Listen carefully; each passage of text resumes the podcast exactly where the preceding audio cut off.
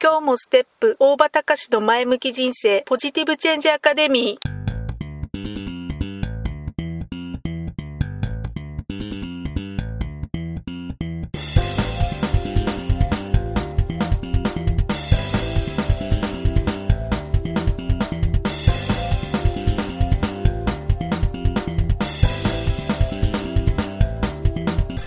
もステップ大場隆の前向き人生ポジティブチェンジアカデミーは開業から20年行政書士として奮闘している大場隆が日々活動している中で感じたことを通して皆様に前向きな変化をお届けする番組です。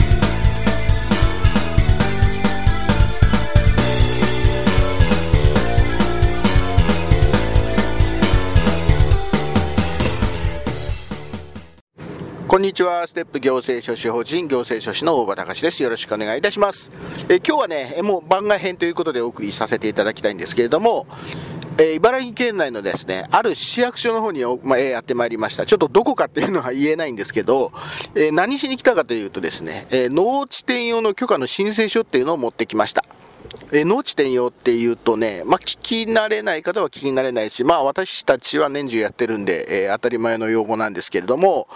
えー、っとね、まあ、農地、農地っていうのはね、地目でいうところの田んぼ、畑が、まあ、一般的なんですが、えー、まあ、そういった農地をですね、農地以外のものに、え変えるとか、あとは農地を、の所有権を移転するっていうような場合には、通常ね、地目を変えるとか、所有権を移転するっていうのは法務局で地目の変更とか所有権の移転の登記をすれば、えー、それでまあ済んでしまうんですけども農地の場合はね農地法という法律があって、えー、普通の他の土地に比べると、えー、若干ねちょっと規制が厳しくなってるんですね。それはなぜかっていうと、えまず農地法っていう法律で農地を守らないといけないっていう趣旨に立ってるからなんですね。ですんで農地は基本的に農地として、え維持していかなくちゃいけない。っていうこと。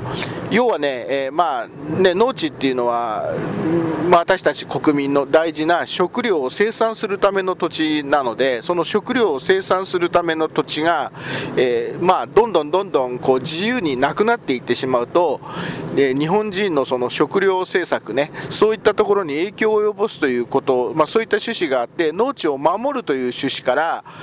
まああのまあ、必要最小限の、えー、どうしようもない、もうどうしても仕方がないというね、限定された場合に限って、え、農地の権利の変動を認めるといった、そういった、え、規制になっていることから、え、農地を農地以外のものに変えるとか、え農地の所有権を移転するっていうような場合には、えその法務局の方で登記の申請をする前に、農業委員会ね、各市町村の農業委員会の方から、ね、に農地の転用の許可の申請というのをして、えそれれで、えー、そういうふうに、えー、農地を地目以外農地以外の地目に変えるとか所有権を移転してもいいですよっていう許可をもらってからじゃないと、えー、地目の変更所有権の移転はできませんよっていうことになってるということで、え今日はですね、え農地を農地以外のものに、え変えるっていうことで、えその農地の転用の許可申請書を持ってきたということです。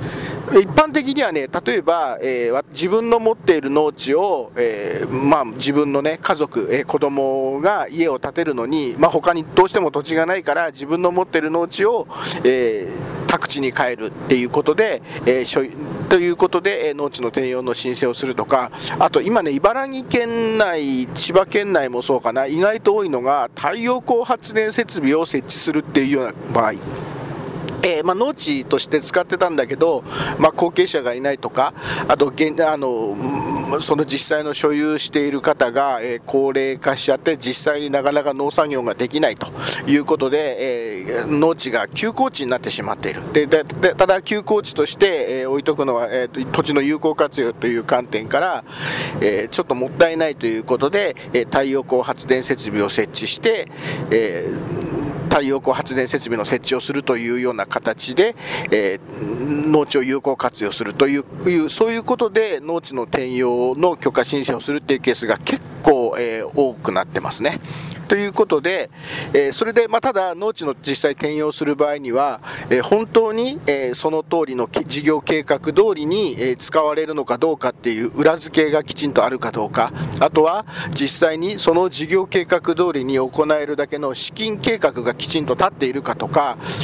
あとは、まあ、例えば、え農地なんだけども周りがこう広あの広くあの農地が広がっているようなエリアで、え農地として使うのがとてもあの、まあ、有効的な場所っていう場合には、え特に守られないといけない農地っていうことで、えより、え他の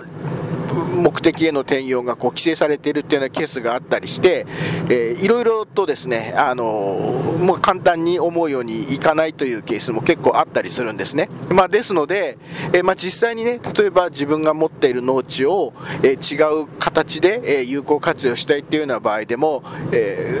ちょっとそういうふうに思ったからすぐやれるというものではないっていうのが結構現実だったりします。ですので、まあ、そういうようなケースの場合ですね、えその地元の農業委員会さんの方に相談に行っていただくとか、まあ、あとはですね、えー、まあ、農地の転用の許可申請を結構多くやっている、えー、私たちの同業者共生種の方に、えご相談をいただくとか、まあ、そういったようなことで対応していただければいいのかなというような感じがいたします。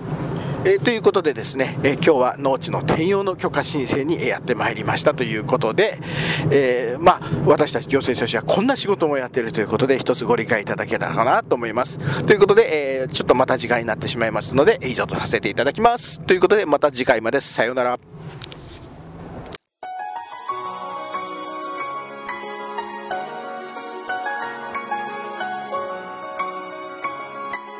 今回の番組はいかがでしたか？あなたのポジティブチェンジにつなげてもらえると嬉しいです。ポジティブチェンジアカデミーでは皆様のご質問を募集しています。ご質問は info アットマークステップハイフンオフィスドットコムまでメールでお願いします。ではまた次回お会いしましょう。ごきげんよう。さようなら。